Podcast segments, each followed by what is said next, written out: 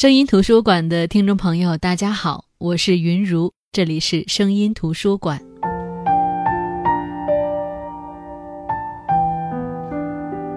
树犹如此，很早不知道在哪儿看过这个词语或者短句，但是不知道出处，因而看到白先勇的散文集名字就叫《树犹如此》时，便倍感亲切，也不知为何竟然生出一种美感来。这美感或许来自于这四个字带给我的意象，或许是过往读过的白先勇的书带给我记忆中的留痕。我很喜欢白先勇的文风和遣词用句，相信读过他的小说集《台北人》的朋友也会有这种感觉，所以抱着极大的期待，读了《树犹如此》这本书，却发现它和我想象中的书完全不一样。由于这种不一样。让我落寞了很久，甚至把这本书搁置了一段时间。那今天声音图书馆就来分享白先勇的这本书《树犹如此》。《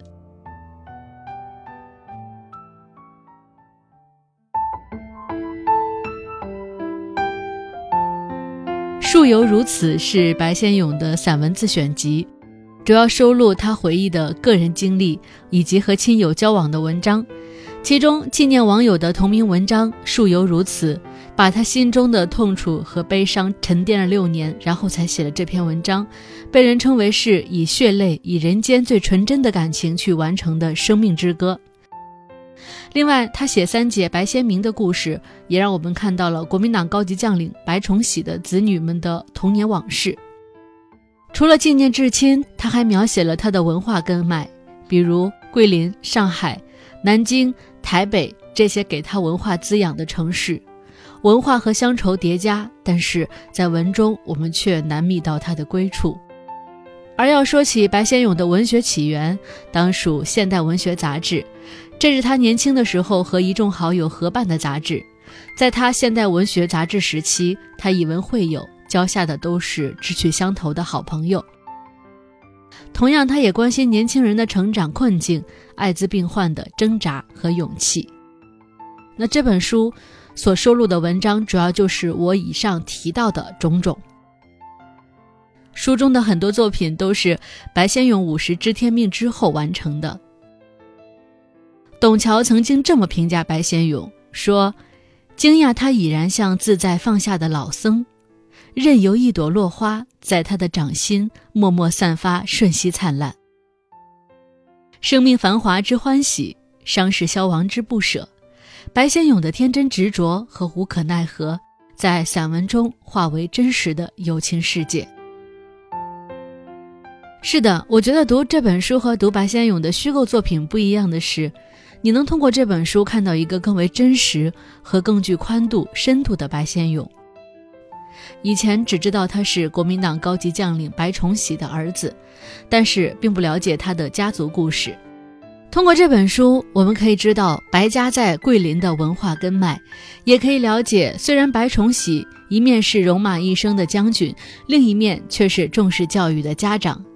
在这本书《少小离家老大回》这篇文章里，白先勇说：“父亲不仅重视孩子的教育。”他更爱惜的是一些像他一样家境清寒而有志向学的青年。他曾帮助过大批广西子弟及回教学生到外国去留学深造。镇上有一座东山小学，就是父亲1940年捐款兴建的，迄今仍在。父亲兴学所希望的，肯定是每一个儿童都有受教育的机会。如果当年不是辛亥革命，父亲很有可能留在家乡当一名小学老师呢。当然，通过这本书，通过第六根手指中对三姐的故事的描述，也能从侧面反映历史长河中的大人物更具人情味、更接地气的一面。但是总体来说，这本书我印象最深刻的是第一篇文章，也就是这本书的同名文章《树犹如此》。这篇文章主要讲述白先勇和相交几十年的好友王国祥之间的故事。故事从1973年，白先勇买了美国圣巴巴拉市的房子开始。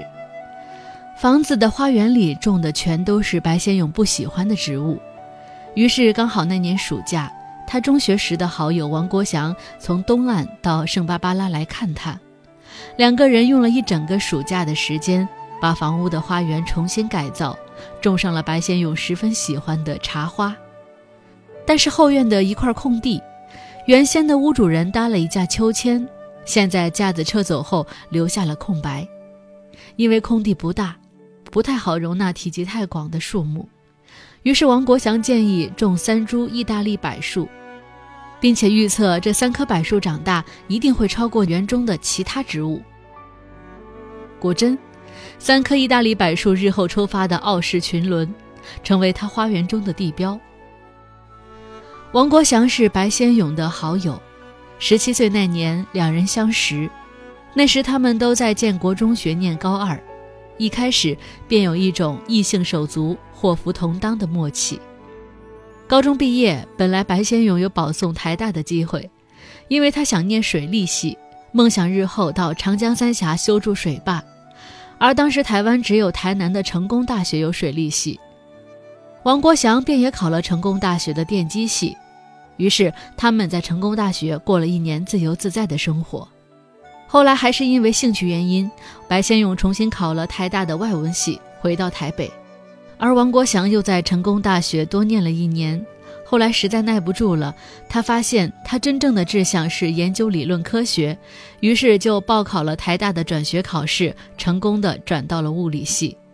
两个好朋友又终于在一起了。可是不成想，王国祥却在那时患上了极为罕见的血液病。几经艰难的求医，最终痊愈。在距离那次患病已经过去近三十年，王国祥再次得了这种病。一九七三年夏天，两人栽种的三棵柏树已经长成参天大树，但是在一九八九年的夏天，发生了一件奇怪的事情：三棵柏树中间的那棵柏树骤然间通体枯焦而亡，那些针叶一触便纷纷断落。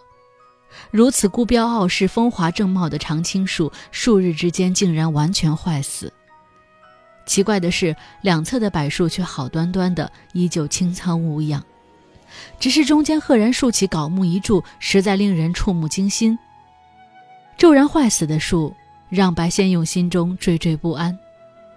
而没过多久，更坏的消息来了：王国祥生病了，就是三十年前的病复发。这个病是非常难治的再生不良性贫血。一九六零年的时候，王国祥得过这个病，费尽心思治好后，实在没想到这个病能复发，且原先的方法并不管用。所以在此后的时间里，白先勇陪王国祥辗转数地治病，从美国到台湾，再到大陆的浙江、河北等地，看着他忍受着病魔，身体一天天衰败。白先勇的内心遭受到何等的煎熬，我们不得而知。因为在文章当中，白先勇描述的只是治病的过程，很少有表露情感的文字，甚至一度让我判断为流水账式的表达。但是仔细捕捉，我们才能发现，寥寥几行镶嵌在大量白描里的句子，已经让克制许久的感情跃然纸上。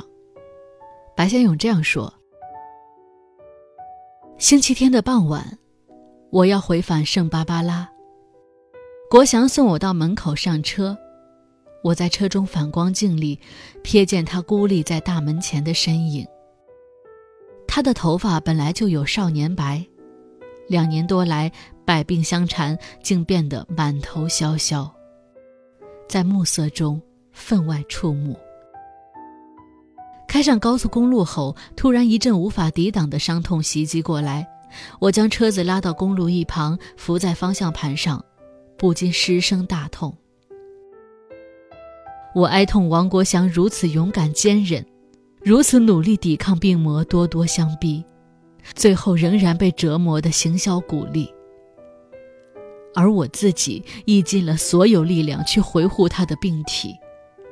却眼看他的生命一点一滴耗尽，终至一筹莫展。我一向相信人定胜天，常常逆数而行。然而人力毕竟不敌天命，人生大限，无人能破。这短短的一段，没有写哀，但句句都哀；没有眼泪，但是读上去句句都在泣血。经过三年的治疗，王国祥心脏停止的那一天，白先勇说：“我执着王国祥的手，送他走完人生最后一程。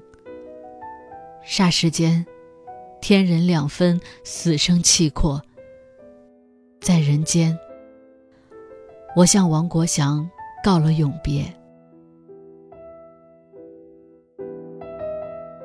知乎上，我以前看过一个提问，大意是说，读了白先勇的《树犹如此》，感觉到白先勇在这篇文章当中罗列了很多他和王国祥一起经历过的事件，唯独感情的部分没怎么描写。他说，如果我们回忆一个很亲近的人，能想起的一定是他的某个动作或者神情。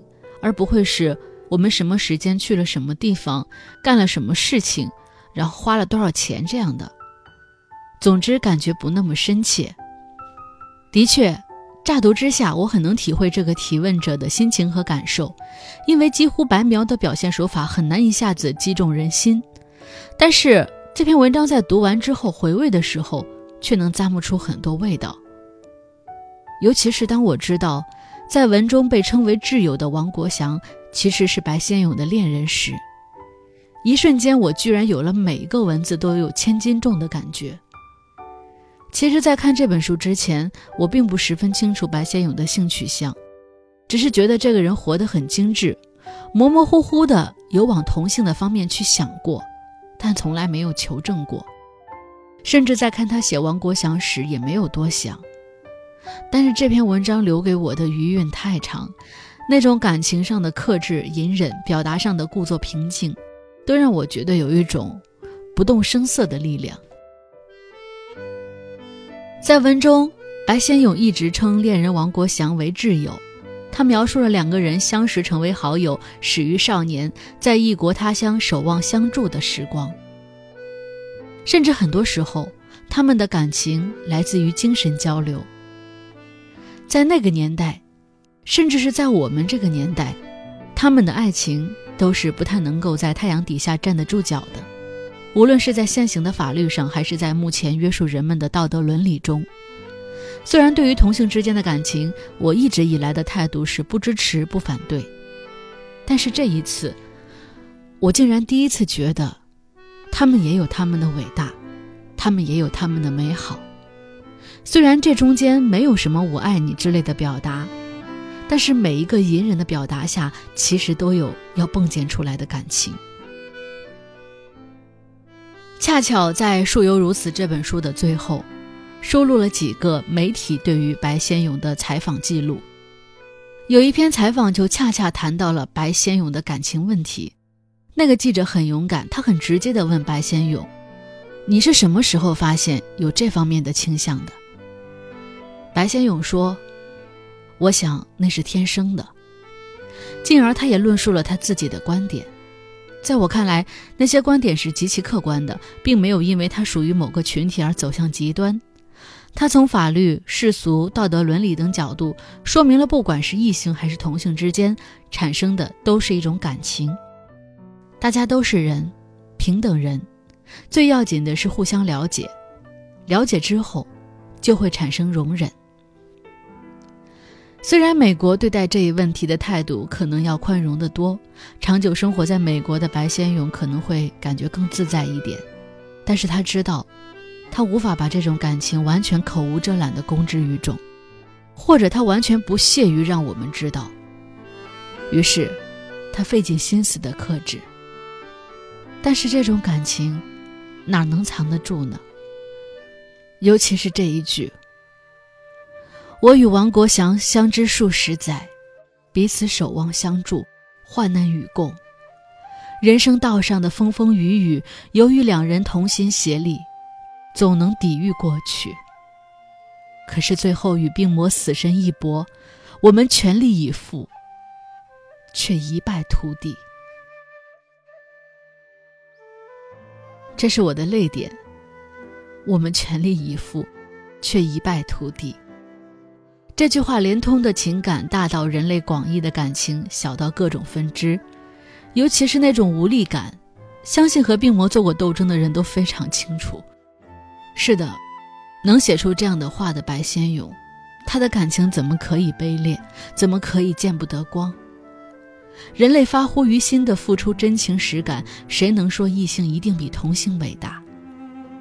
有人说，这是白先勇在王国祥去世六年后才动笔写的文章。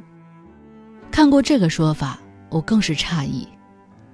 六年的时间，那些相伴的时光、看病的细节、那些琐碎的日常，居然他都记得这么清楚，足见他们的感情之深。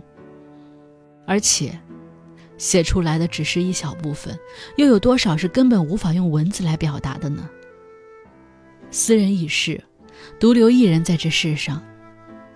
回味起那些旧时光，又是何等的落寞。就像文中在最后一段所描写的那样：“春日复轩，我坐在园中靠椅上，品明月报。”有百花相伴，暂且贪享人间瞬息繁华。美中不足的是，抬望眼总看见园中西域的两棵意大利柏树中间露出一块愣愣的空白来。缺口当中映着湛湛青空、悠悠白云。那是一道女娲炼石也无法弥补的天裂。天裂这个比喻足够重，天人永隔，那是一道天裂，一道女娲炼石也无法弥补的天裂。你在这边，我在那边，我常常想起你。你呢，是不是也常常想起我？或许，白先勇也会无数次的想起他们相识的时候，那一年。两个意气风发的少年是如何相遇的？